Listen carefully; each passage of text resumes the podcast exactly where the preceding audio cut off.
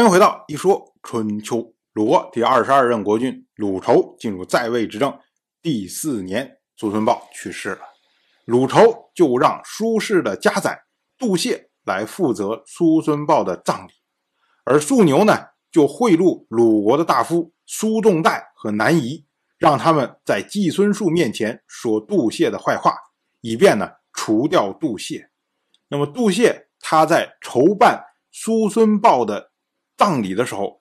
全部按照卿大夫的规格进行，唯一个亮点呢，就是他用天王赏赐给叔孙豹的大鹿来为叔孙豹陪葬。我们要说啊，所谓大鹿，其实就是天王诸侯赏赐给大夫的车辆。那么早在十一年以前，叔孙豹呢，他到王室去聘问，当时天王赏赐给叔孙豹大鹿，那这个大陆呢？就是用于陪葬的大陆，这是为了让苏孙豹死后荣耀的举动。那这个举动呢，就被南夷看在眼里。南夷就借这件事情向季孙树进谗言。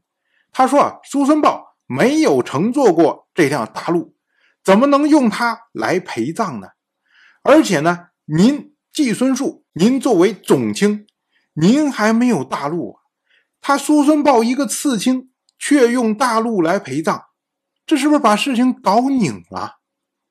我们要说啊，按照春秋时代的礼数啊，国君赏赐车马，大夫要乘着车马前去拜赐；国君赏赐服装，大夫要穿着服装前去拜赐。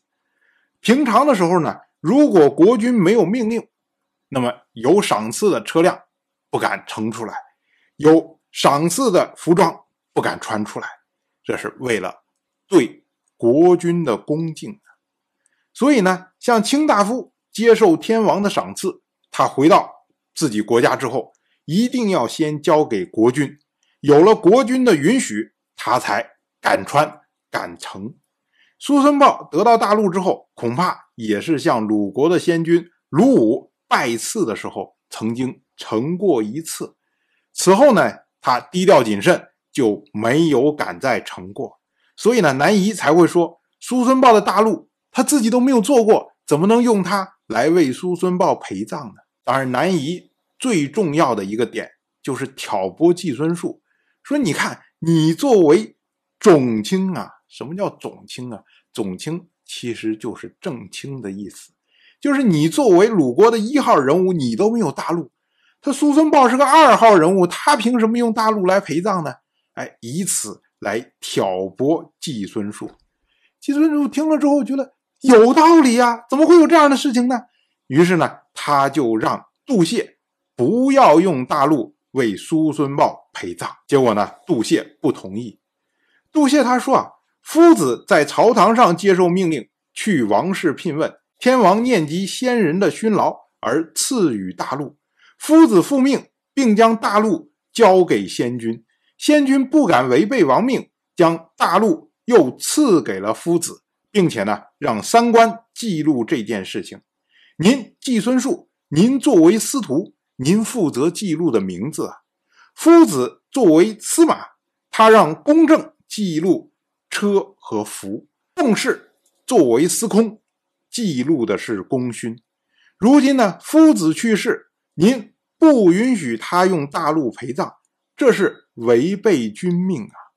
当时的记录在公府，不允许陪葬就是废弃三观。这就好比命符，活着的时候不敢穿，死了又不让陪葬，那得到命符还有什么用呢？杜谢还是用大陆来下葬。